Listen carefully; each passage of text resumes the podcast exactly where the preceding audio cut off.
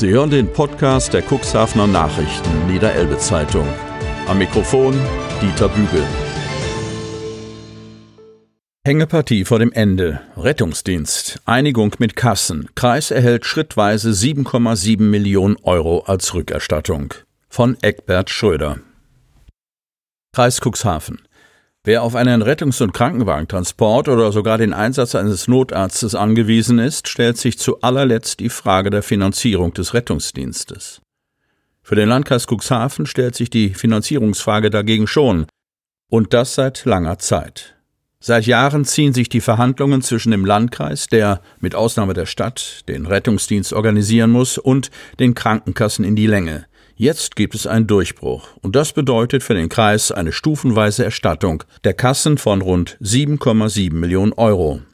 Doch Gesprächsbedarf gibt es gerade im politischen Raum dennoch reichlich. Zu welchen Konditionen die Kassen die Kosten für den Rettungsdienst auffangen, regelt eine gemeinsam verabschiedete Vereinbarung. Doch die aktuelle Grundlage datiert aus dem Jahre 2013 und die beinhaltet finanzielle Festlegungen, die längst überholt sind. Um zu klären, unter welchen Voraussetzungen eine an den tatsächlichen Ausgaben orientierte Vergütung für die Einsätze im Bereich des Rettungsdienstes erfolgen müsste, wird seit Jahren zwischen Kreis und Krankenkassen verhandelt. Und da dies ein Minenfeld ist, wurde externer Sachverstand mit der Gutachtenerstellung beauftragt. Es blieb nicht bei einem Gutachten, sondern im Laufe der Zeit haben drei Experten ihre Meinung geäußert und in Papierform gebracht, wie sich aus ihrer Sicht die aktuelle Situation, eine Optimierung der Strukturen und eine Vergütung für die von den offiziell beauftragten Trägern des Rettungsdienstes, unter anderem das DRK in Wesermünde und Cuxhaven-Landhadeln, sowie durch die Firma Falk darstellen. Da es keine neuen Vereinbarungen gab, basierte bislang die finanzielle Erstattung auf der veralteten Entgeltgrundlage. Und die sorgt dafür, dass der Landkreis Cuxhaven im Bereich des Rettungsdienstes mit einer sogenannten Unterdeckung zurechtkommen musste. Doch jetzt deutet sich ein Ende der Hängepartie an. Der zuständige Dezernent beim Landkreis Cuxhaven, Friedrich Redeker, hatte bereits im Finanzausschuss in dieser Woche angekündigt, dass die Verhandlungen kurz vor dem Abschluss stehen und eine Einigung mit den Krankenkassen für die zurückliegenden Jahre 2014 bis 2020 in greifbare Nähe rückt. Ein Eckpfeiler für diese Einigung ist ein zehnseitiger Bedarfsplan, der jedoch noch politisch abgesegnet werden musste. Dies geschah gestern zunächst im zuständigen Fachausschuss als Empfehlung. Da Zeitdruck herrscht und eine Kreistagssitzung nicht mehr rechtzeitig genug angesetzt ist, wird sich der nicht öffentlich tagende Kreisausschuss mit dieser Thematik beschäftigen und wahrscheinlich seine Zustimmung geben.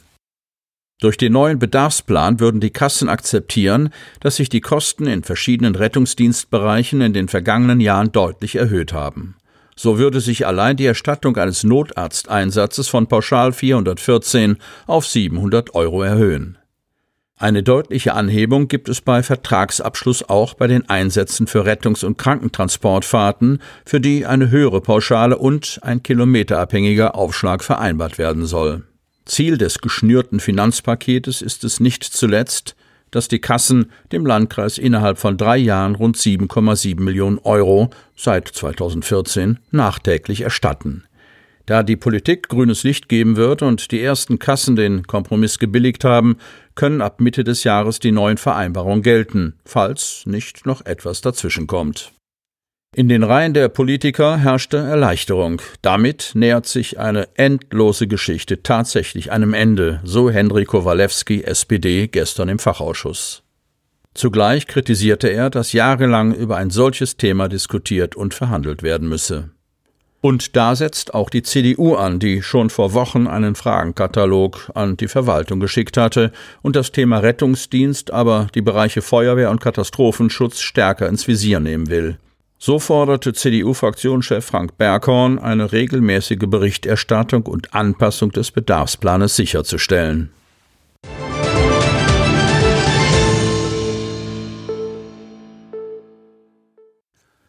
Leiche im Duner Watt gefunden. Cuxhaven. Wattwanderer waren am Donnerstag südlich vom FKK-Strand in Cuxhaven-Dunen unterwegs, als sie gegen 14 Uhr einen leblosen Körper im Schlick auffanden, teilt die Feuerwehr Cuxhaven mit. Die Rettungskräfte der Berufsfeuerwehr, des Landkreises Cuxhaven sowie der Polizei und der Wasserschutzpolizei Hamburg eilten zu Fuß zur Fundstelle. Das Watt in dem Küstenbereich gilt als tückisch. Weitere Einsatzkräfte der Berufsfeuerwehr rückten mit dem Wattrettungsfahrzeug vor, so Einsatzleiter Detlef Biel. Bei deren Ankunft war das Wasser bereits auflaufend. Bis zu 40 Meter vor der Einsatzstelle konnte das Rettungsfahrzeug vordringen. Mit Leinen und einer Schleifkorbtrage wurde die Leiche geborgen und an Land gebracht. Zur Identität der Leiche konnten bisher keine Angaben gemacht werden. Vermutlich handelt es sich jedoch um eine seit Mittwoch vermisste Person, so Einsatzleiter Biel. Rund 60 Einsatzkräfte von Polizei und Feuerwehr sowie mehrere Mantrailer-Suchhunde hatten zuvor stundenlang nach der vermissten Person gesucht. Auch das Landeskriminalamt Hannover war an der Suche beteiligt. Nähere Angaben zu Person, Alter oder Geschlecht machte Polizeisprecher Stefan Herz nicht. Vom Sportplatz am Strichweg aus koordinierten die Einsatzkräfte die Suche. Gemeinsam mit der Polizei definierte die Feuerwehr Suchradien und wies sie den Einsatzkräften zu. Am Mittwochabend musste die Suche ergebnislos abgebrochen werden. Am Donnerstagmorgen wollte die Wasserschutzpolizei die Suche wasserseitig fortsetzen.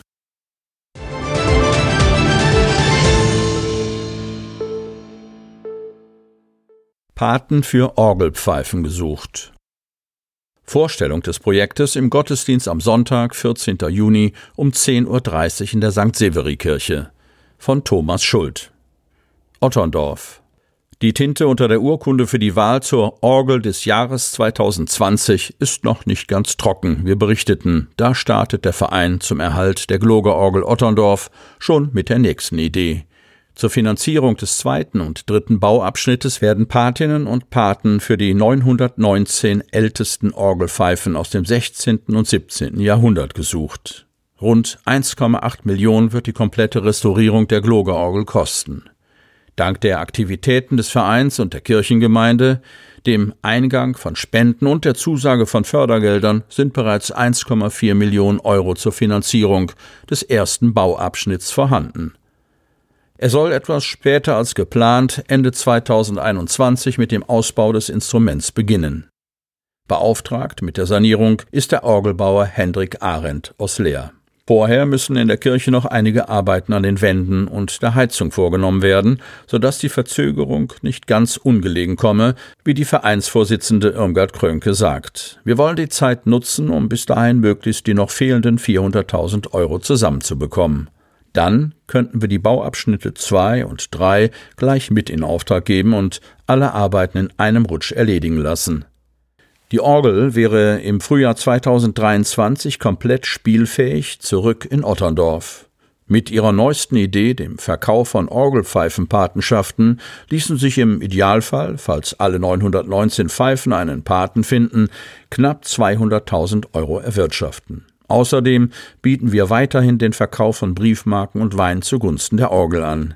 Die Benefizkonzerte starten hoffentlich auch bald wieder, geben sich Krönke und ihre Mitstreiter optimistisch, die fehlende Summe einzuwerben.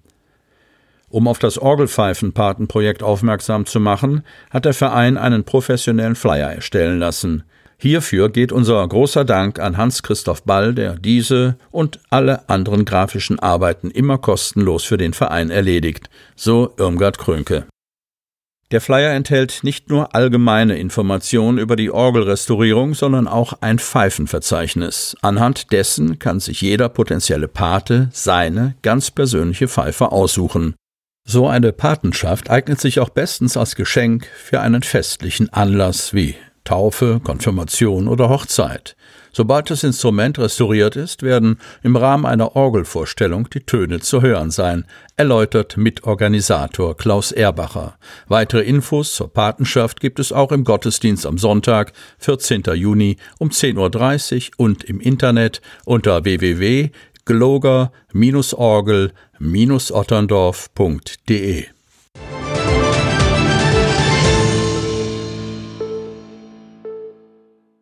Schwerer Verkehrsunfall in Salenburg. Autofahrer fährt unter Alkoholeinfluss nachts in den Gegenverkehr. 71-Jähriger schwer verletzt. Cuxhaven. Zwei Personen sind nach übereinstimmenden Angaben der Polizei und der Feuerwehr Cuxhaven bei einem Verkehrsunfall auf der Nordheimstraße in Salenburg verletzt worden. In der Nacht zum Donnerstag hat es dort heftig gekracht. Ein Kombi prallte mit einem Kleinwagen zusammen. Wie die Polizei Cuxhaven mitteilte, geriet gegen 23.30 Uhr ein 49 Jahre alter Cuxhavener mit seinem VW Passat aus bislang ungeklärter Ursache in den Gegenverkehr und kollidierte mit dem Mercedes eines 71-jährigen Cuxhaveners. Der 71-Jährige wurde bei der Kollision in seinem Auto eingeklemmt und musste von der Feuerwehr gerettet werden. Noch im Wagen war er durch den Rettungsdienst versorgt worden. Der 71-Jährige zog sich schwere Verletzungen zu und wurde in ein Krankenhaus gebracht. Während der Unfallaufnahme stellten die Polizisten Alkoholgeruch beim Unfallverursacher fest. Ein Vortest ergab einen Wert von über einem Promille. Ihm wurde eine Blutprobe entnommen, sein Führerschein wurde sichergestellt. An den Autos entstand erheblicher Sachschaden, beide mussten abgeschleppt werden. Eine Katze, die sich in einer Transportbox im Kofferraum eines der beiden Autos befunden hatte, blieb nach Angaben von Einsatzleiter Timo Eichler unverletzt.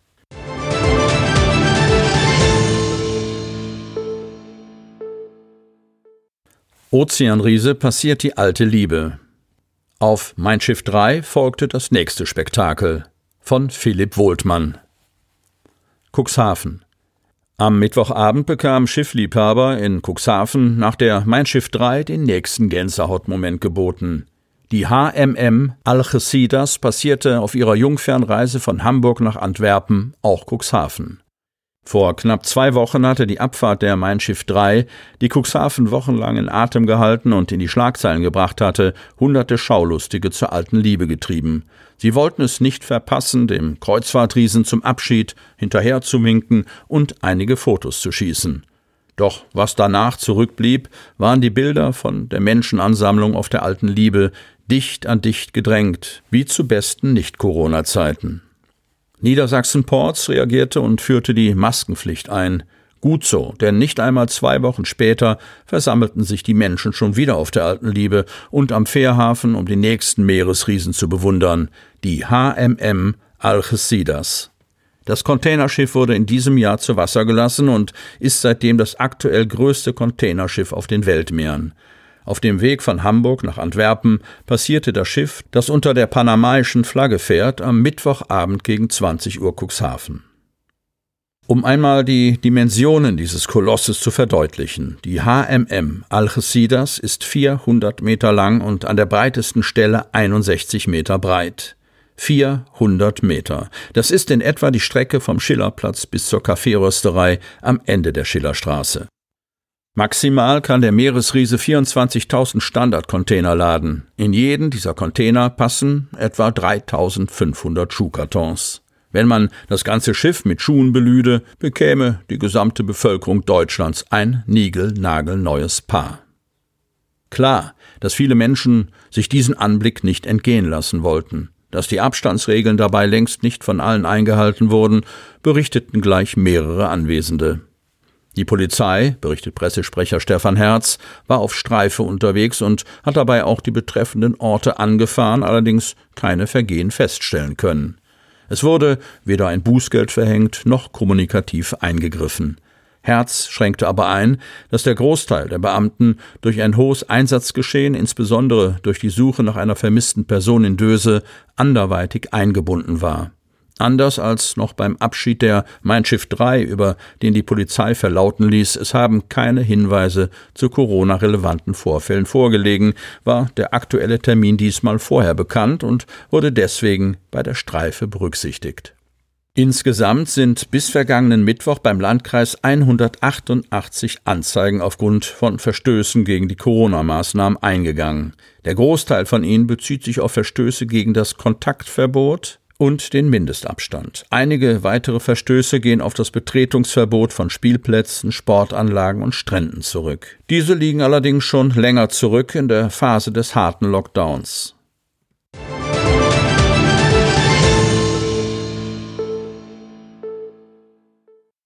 Bürgerdialog ist Teil des Verfahrens. B73-Erneuerung. In der Rolle der Planerin verspricht die Stadt, die Bevölkerung mitzunehmen. Aktuell laufen erste Erhebungen von Kai Koppe. Cuxhaven. Die Öffentlichkeit wolle man unbedingt mit ins Boot holen, heißt es seitens der Stadt beim Thema Neuplanung des B73 Teilstücks zwischen Cuxhaven und Otterndorf. Bürgerbeteiligung ist in diesem Zusammenhang nicht nur ein Lippenbekenntnis, sondern ein Teil des für die Straßenerneuerung notwendigen Planfeststellungsverfahrens. Wir müssen die Leute mitnehmen, betonte Andreas Westphal, Leiter des städtischen Fachbereichs Straße und Verkehr, am vergangenen Montag. Die Stadt hat bei den Planungen den Hut auf und inzwischen einen Gutachter beauftragt, der sich gegenwärtig offenbar um die im Zuge des Vorhabens zu berücksichtigenden Umweltschutzbelange kümmert. Anrainer seien im April schriftlich darüber informiert worden. Jeder Betroffene weiß, dass da jemand rumläuft, sagte Westphal, dem es lieber gewesen wäre, Bürgerinnen und Bürger vor Beginn der Untersuchungen mittels einer öffentlichen Auftaktveranstaltung ins Bilde zu setzen. Die mit der Corona-Krise einhergehenden Versammlungsbeschränkungen machten der Verwaltung vorerst einen Strich durch die Rechnung. Kein Beinbruch aus Sicht von Mona Lisa Gusek, der neuen Abteilungsleiterin für Straßenbau und Verkehrsplanung.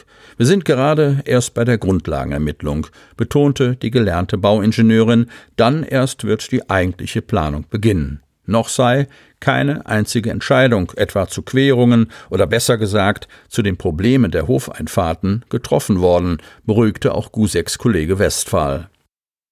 Baudezernent Martin Adamski liege im Rahmen eines Pressegespräches noch einmal da, worum es eigentlich geht. Zur Debatte steht der Umbau bzw. die Erneuerung eines circa zehn Kilometer langen Teilstücks, das am Cuxhavener Kreisel beginnt und bis zur Gemarkung Süderwisch, Otterndorf reicht.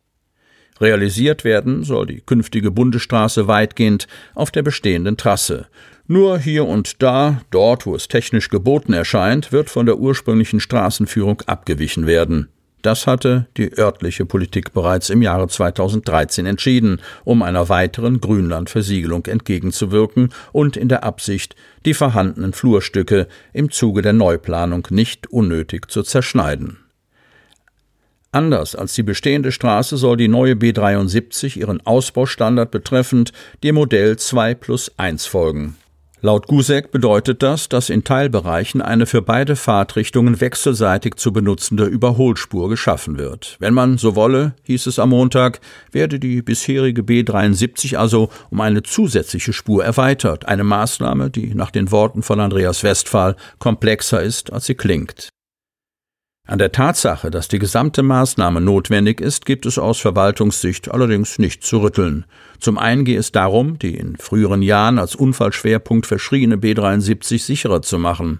Andererseits liegt der Stadt in Hinblick auf die zukünftige Wirtschaftsentwicklung des Standorts Cuxhaven eine Menge daran, das künftige Industriegebiet zwischen Groden und Altenbruch vernünftig anzubinden. Das gegenwärtige Planungsverfahren ist nichtsdestotrotz eine Gemeinschaftsaufgabe. Stadt und Landkreis werden sich die diesbezüglichen Kosten teilen. Für die eigentliche Umsetzung des Vorhabens ist allerdings die Landesbehörde für Straßenbau und Verkehr zuständig.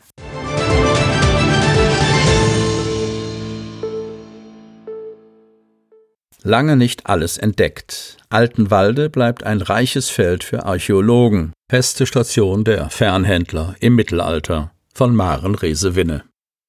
Altenwalde. Der im Dezember pensionierte ehemalige Stadtarchivar Andreas Wendowski-Schünemann nahm in der jüngsten Ortsratssitzung Mitglieder und Zuhörerinnen und Zuhörer mit in die Vergangenheit. Anschaulich beschrieb er die Sonderstellung Alten Waldes, insbesondere im frühen Mittelalter. Zahlreiche Funde aus verschiedenen Kampagnen der letzten Jahrzehnte und insbesondere der jüngsten Vergangenheit zeichnen das Bild eines über mehrere Jahrhunderte hinweg nicht unbedeutenden Siedlungs- und Handelsplatzes mit einem Hafen, der über einen Priel von der Elbe aus zu erreichen war. Dabei gibt es Hinweise auf mehrere so genutzte Plätze in Altenwalde, nämlich zwischen dem Friedhof und der Straße an der Schonung, weiterhin nahe der Burg und am Grundstück Kamp nahe der Seeburg. Unsere Zeitung berichtete, dass er zufällig in den Fokus geraten war. Ins Schwarze getroffen. Nach ersten Funden wurden sogenannte geomagnetische Prospektionen veranlasst, Aufnahmen, die menschliche Eingriffe in den Boden sichtbar machen. Der dabei entstandene vielversprechende Eindruck bestätigte sich mit den ersten Grabungen. Es kamen besonders aussagekräftige Funde zutage, die die Fachleute verzückten und in Staunen versetzten, unter anderem ganz besondere Handelswaren, wahrscheinlich durch Handwerker genutzte Grubenhäuser, eine sehr seltene Doppelheiligenfibel sowie ein Schiffsnied. Die Funde aus den jüngsten Grabungen, zuletzt 2019, werden noch wissenschaftlich ausgewertet. Klar ist, dass der nördliche Teil des künftigen Baugebiets bis auf weiteres noch nicht zur Bebauung freigegeben ist, weil dort noch weiter geforscht werden soll. Und immer kommen neue Entdeckungen hinzu. Inmitten der frühmittelalterlichen Zeugnisse tauchte an der Seeburg nämlich auch eine Kochgrube aus der jüngeren Bronzezeit, also einer sehr viel weiter zurückliegenden Zeit auf. An dieser Stelle sehr ungewöhnlich. Solche Kochgruben sind erst unlängst in Dun nahe dem Ringwall entdeckt worden, aber nicht so weit im Landesinneren. Andreas Wendowski-Schünemann, der auf Nachfrage beteuerte, dass er künftige Ausgrabungen weiterhin gerne begleiten werde, verriet außerdem, dass die Aufnahmen im nahen Marschland eine kreisrunde Struktur von etwa 60 bis 80 Metern Durchmesser sichtbar gemacht hätten. Das könnte die Seeburg gewesen sein, über die wir aber überhaupt nichts wissen. Dort gibt es aber noch keine konkreten Grabungspläne. Als nächstes geht es nach Berensch, wo es ebenfalls starke Hinweise auf frühmittelalterliche Zeugnisse gibt. Generell müsse bei der Ausweisung jedes Baugebiets die Denkmalpflege beteiligt werden, die die Lage bewährte. Das bedeute nicht zwingend, dass dort auch gegraben werde, erklärte Wendowski-Schünemann auf Nachfrage von Cornelia Brogmann, SPD. Nach welchen Kriterien an der Seeburg darüber entschieden worden sei, welcher Grundstücksteil schon bebaut werden dürfe und welcher nicht, interessierte Robert Babace die Grünen. Schon bei den geomagnetischen Aufnahmen, also den Bildern, die Eingriffe in den Boden sichtbar machen, sei aufgefallen, dass es im südlichen Teil Störungen zu geben schien, erklärte der einstige Stadtarchäologe. Das bedeutet, durch Landwirtschaft oder andere menschliche Eingriffe ist der Boden mehrfach umgewühlt worden, so dass historische Zeugnisse Funde dabei zerstört worden sind.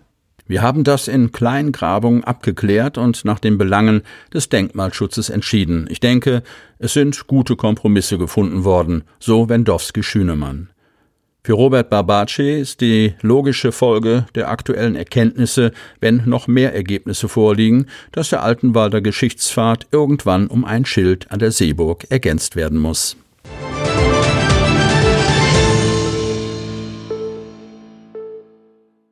Geld zusammengeschmissen für Drogenhandel. Angeklagte mussten sich vom Amtsgericht Otterndorf verantworten. Mengenrabatt verlockte die Täter zum Kauf größerer Mengen. Otterndorf. Wegen unerlaubten Handeltreibens mit Betäubungsmittel in nicht geringen Mengen mussten sich nun drei Angeklagte aus dem Kuxland vor dem Schöffengericht verantworten. Was war passiert? Laut Anklage der Staatsanwaltschaft soll die Angeklagten mit einer weiteren Person, darunter drei ehemalige Arbeitskollegen, Anfang 2019 gemeinschaftlich Cannabis und Kokain gekauft und weiterverkauft haben. Um größere Mengen erwerben zu können und somit einen Mengenrabatt bei ihrem Dealer zu erhalten, hatten die in Kadenberge, Otterndorf und Lamstedt wohnhaften Täter Geld zusammengelegt. Jeder für sich verkaufte seinen Anteil der Betäubungsmittel schließlich gewinnbringend weiter. Zugpferd dabei war der unter anderem bereits wegen Drogenhandel vorbestrafte 27-jährige Otterndorfer. Er hatte die Kontakte. Über ein halbes Kilogramm Cannabis sowie einige Gramm Kokain hatte er so umgesetzt. Er gestand die Tat, sowohl den Handel als auch die Beihilfe in vollem Umfang. Auf die Frage der Amtsgerichtsdirektorin Sabine Deutschmann, was ihn zu dieser Tat getrieben hätte, antwortete der derzeit arbeitslose Otterndorfer, er habe seinen eigenen Cannabiskonsum finanzieren wollen, doch vor allem sei es Dummheit gewesen. Mittlerweile lebe er abstinent und beteuerte, so ein Fehler mache ich nicht nochmal, das verspreche ich. Aufgrund der jedoch einschlägigen Vorstrafen plädierte die Staatsanwaltschaft auf eine nicht mehr zur Bewährung ausgesetzten Freiheitsstrafe von zwei Jahren und drei Monaten. Verteidiger Ronald Freax gab jedoch zu bedenken, dass sein Mandant auf einem guten Wege sei. Diesen Eindruck hatte auch Deutschmann mit den anwesenden Schöffen und verklagte den Otterndorfer auf eine zur Bewährung ausgesetzten Freiheitsstrafe von einem Jahr und elf Monaten. Die erwirtschafteten 4.435 Euro waren einzuziehen. Ähnlich reumütig und geständig zeigten sich die beiden gesondert Angeklagten. Die 33-jährige, derzeit ebenfalls arbeitslose Kadenbergerin habe sich aus Verliebtheit hinreißen lassen, sich an dem Handel zu beteiligen. Da sie aber nicht die treibende Kraft gewesen sei und auch keine Vorverurteilungen in diesem Bereich vorliegen, bekam sie eine sechsmonatige Freiheitsstrafe auf Bewährung. Auf den arbeitslosen 33-jährigen Lamstädter kommt aufgrund seiner einschlägigen Vorstrafen auch im Betäubungsmittelbereich hingegen eine Freiheitsstrafe von einem Jahr und sechs Monaten auf Bewährung sowie eine Geldstrafe von 1800 Euro zu. Alle drei Täter bekamen drei Jahre Bewährung und müssen sich nun regelmäßigen Drogentests THC unterziehen. Sie bereuten ihre Tat und machten deutlich, dass sie den Kontakt zu den anderen Gruppenmitgliedern künftig meiden wollen. Wie das gelingt, bleibt abzuwarten, denn drei von ihnen werden möglicherweise bald wieder Arbeitskollegen im früheren Betrieb sein.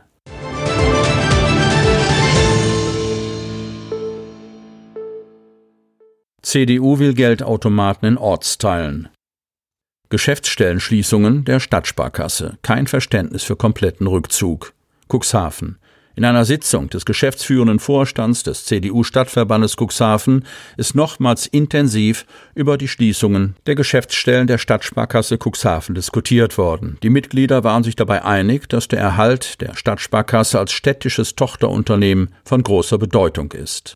Geschäftsstellenstarke Finanzinstitute leiden seit einigen Jahren unter erschwerten Rahmenbedingungen durch die Niedrigzinsphase und damit einem erheblichen Kostendruck. Unter dieser Voraussetzung haben wir auch Verständnis für die in den letzten Wochen angekündigten und umgesetzten Schließungen der Geschäftsstellen, insbesondere dann, wenn Geschäftsstellen von Kunden nicht mehr so intensiv genutzt und frequentiert werden, ist es nachvollziehbar, dass diese auch nicht mehr weiter betrieben werden, so der CDU-Stadtverbandsvorsitzende Timo Röhler, MDL. Kein Verständnis bringt der CDU-Stadtverband jedoch dafür auf, dass sich die Stadtsparkasse mit dieser Entscheidung gleich gänzlich aus den Stadtteilen zurückzieht. Röhler weiter, es ist nach unserer Auffassung jedoch nicht nachvollziehbar, dass mit der Schließung der Geschäftsstellen den Menschen in Lüdingwort, Döse, Groden, Ockstedt und Süderwisch gleich jegliche Möglichkeit der Abhebung vom Bargeld genommen wurde. Wir erwarten von den Verantwortlichen der Stadtsparkasse Cuxhaven und dem Oberbürgermeister Uwe Santja in seiner Funktion als Verwaltungsratsvorsitzender der SSK dafür Sorge zu tragen, dass den Menschen in diesen Stadtteilen wieder Möglichkeiten gegeben werden, um Bargeld abzuheben.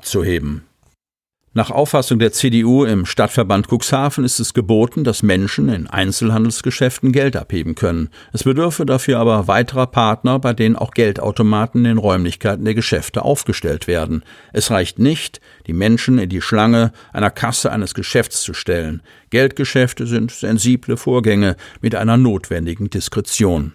Daher sind unserer Auffassung nach Automaten innerhalb von Geschäften absolut notwendig. Diese wären dann auch nicht Vandalismus ausgesetzt, da sie sich im abschließbaren Inneren befinden würden, so Röhler.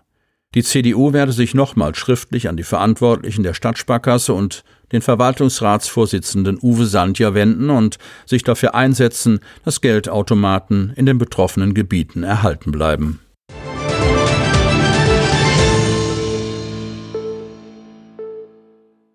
Sie hörten den Podcast der CNV Medien, Redaktionsleitung Ulrich Rode und Christoph Käfer. Produktion Rocket Audio Production.